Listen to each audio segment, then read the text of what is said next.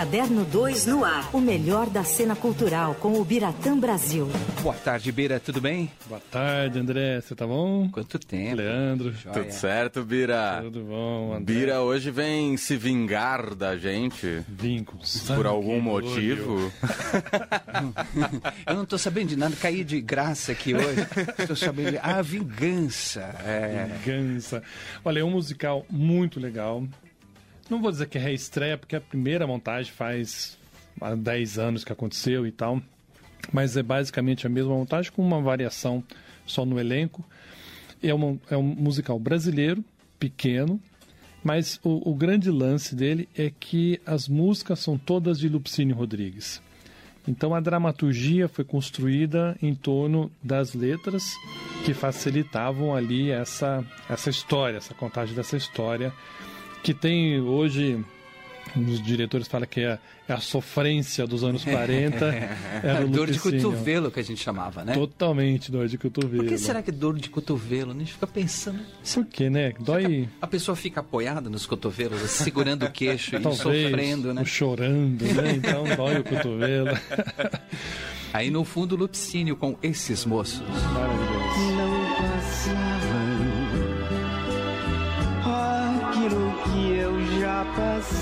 Clássico, né? Muito. Indiscutível.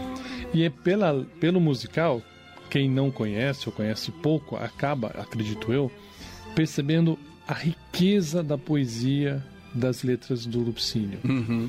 Né? Como que ele tratava dessa dor de cotovelo de um, com uma poesia, com uma, uma forma muito bonita, que a gente não está habituado. Uhum. É, a gente Hoje em dia a gente ouve as músicas, tal, é legal, a gente fica muito ligado mais no som, na, na, né, na, na no que o, o, encobre a letra, e às vezes a letra é uma, uma participação hum. só ali. É. E nesse caso, não. E o elenco canta muito bem, e como eu falei, a, as letras do Lupicínio ajudam a contar a história. É um contador de histórias. Essas músicas antigas você consegue visualizar toda a história, né? Perfeito, André, é isso. Tem cenas que é, o, o, o, o, intérprete está ali cantando, o personagem está cantando, então ele está falando uma coisa para um personagem que está ali perto dele, que tem a ver a letra. E de repente ele vai fazer referência sobre uma outra pessoa que está do lado, ele vira para essa pessoa e canta, continua cantando. Uhum. Então você vê a força de diálogo que tem a, a, a, letra dele. Né? Uhum. É uma história bem típica né, dos anos 40, se passa na, mais ou menos naquela época. Um cara casado é apaixonado por uma mulher que é amante do chefão local ali, né? Que seria uhum. o, o, miliciano, vamos dizer hoje, né? no pior dos sentidos, seria o miliciano. É, e aí é, ainda tem envolvido uma outra mulher que gosta desse miliciano e não quer que, né, ele continue com aquela amante. E tem a mulher do cara né? Que tá ali também meio bobinha, mas você percebe que também ela também um tem um caso. Quarteto, não é nem é, um triângulo. Amor. Ela tem um quarteto. caso com o dono da boate. Oh, meu Deus. Oh. um quinteto. E o fim do primeiro ato veio uma, uma, baita surpresa, que é muito legal, obviamente eu não vou contar, uhum, uhum. né? Envolvendo os personagens e dá uma guinada na história, sabe? Você pensa que ela vai acabar um numa plot twist. Um plot twist, é exatamente. e aí você pensa que a história vai acabar de um jeito e esse plot twist dá uma virada total, aí encerra e volta com novamente a história. É muito legal, tá aqui num teatro bacana, que é ali na, no Fê Comércio, né? O teatro é... Raul Cortez. Raul Cortez. Eu ia falar Raul Cardoso, por que o Cardoso? Sérgio Cardoso. Sérgio Cardoso, é. é. Então é um teatro é, não tão pequeno, mas ele tem a necessária. tem um espaço legal para ficar dar uma intimidade. É, aliás, eu ia te perguntar justamente isso. Você falou que não é um musical grandioso.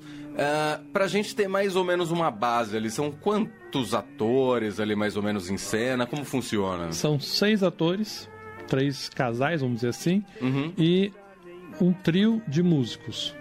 Um que fica ali na, na bateria, o maestro que participa também como, como ator muitas vezes no piano uhum. e tem cordas ali do lado. Só. E Bacana. tudo 100% ao vivo. Tudo 100% ao vivo. Porque eu me lembro uma vez que a gente estava conversando sobre musical aqui, não vou me lembrar qual era, que você falava justamente dos palcos de São Paulo capazes de Isso. abrigar o musical justamente por causa do grupo musical ali. Exato. Às vezes É. você toma orquestra ali, né? É, é. condição, né?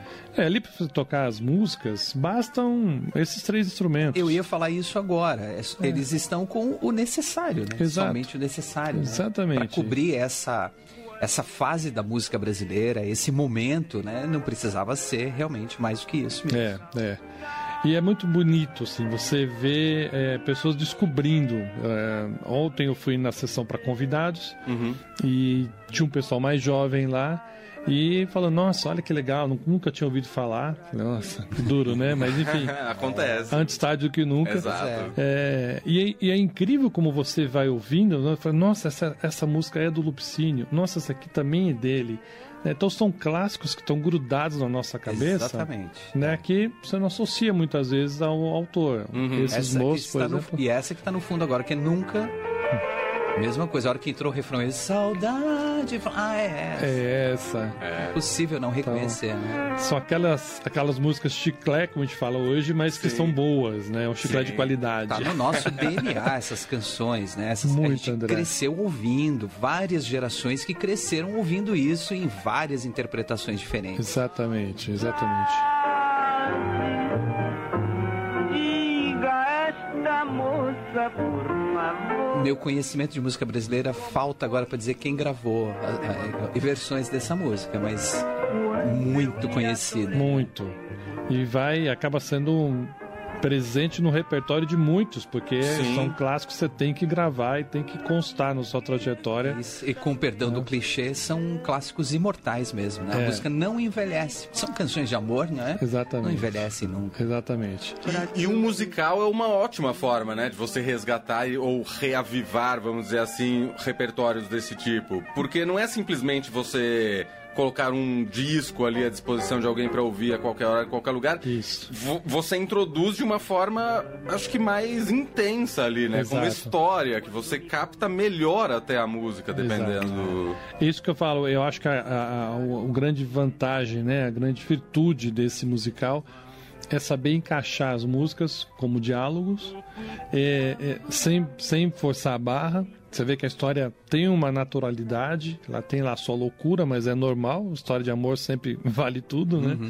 E, e- e incrível que aí você ouve a letra, você percebe o valor da letra, tanto pela poesia dela como pela força dramática.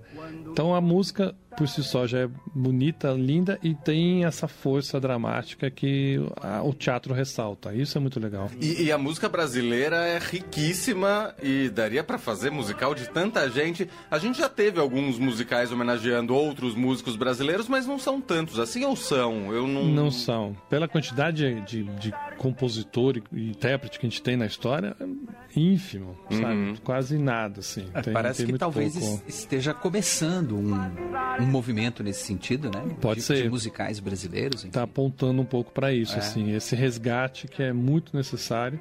Uma pena que seja um resgate, porque era, algo que deveria estar constantemente né, sendo ouvido, falado, Exato. pelo valor que tem. Mas enfim, antes assim do que nada. E, Exatamente. E, e vale muito, sabe? É, é, é uma diversão. Você está acompanhando uma história, você está vendo uma peça sendo encenada na sua E frente. para quem não conhece, nunca teve contato com a obra do Lupicínio, é uma, um- uma maneira é, diferente, lúdica e Isso. muito legal de conhecer, né? Total. De, de repente sair de lá interessado em conhecer a obra Muito. completa, né? ouvir, né? Eles cantam, a maior parte das canções é cantada, é interpretada inteira, a letra toda é porque, como eu falei, já faz parte do diálogo. Algumas, assim, esses moços, por exemplo, é, é uma pincelada. Mas vale muito a pena você né, descobrir outras canções, porque não- obviamente não está todo o repertório dele ali, mas outras canções, descobrir esse valor que o Lupicínio tinha e tem na música brasileira. Você disse que esse espetáculo você não coloca exatamente como uma reestreia porque já foi montado, mas foi. muitos anos atrás. Isso. Ah, uma diferença muito grande daquela primeira montagem para essa, em elenco ou mesmo na composição dos personagens. Olha, a montagem em si, a, a- criação é a mesma. Uhum. Eu lembro que eu vi a outra duas vezes, foi até no Centro Centro Cultural Banco do Brasil. O elenco mudou. Agora são três novos intérpretes, né? três novas pessoas que estão ali.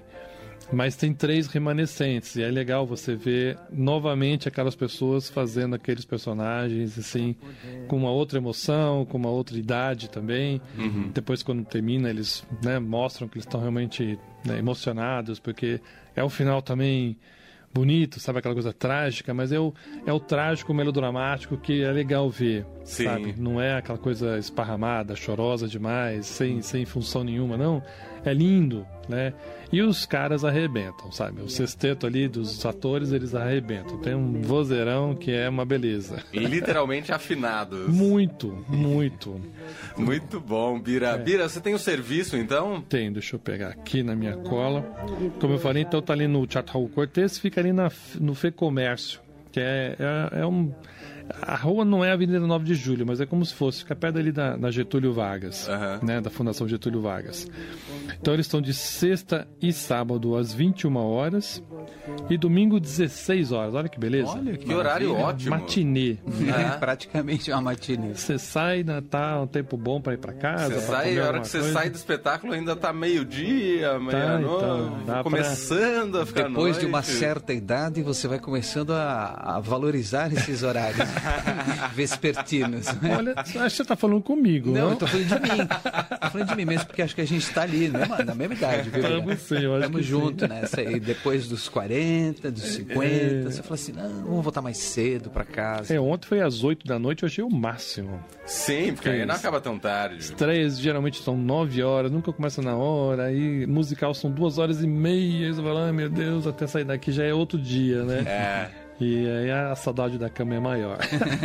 muito Ó, bom. E para terminar, só ah, os ingressos são, deixa eu ver aqui, 80 reais. Qualquer uma das três sessões, 80 reais. E vai até o dia 28 de agosto.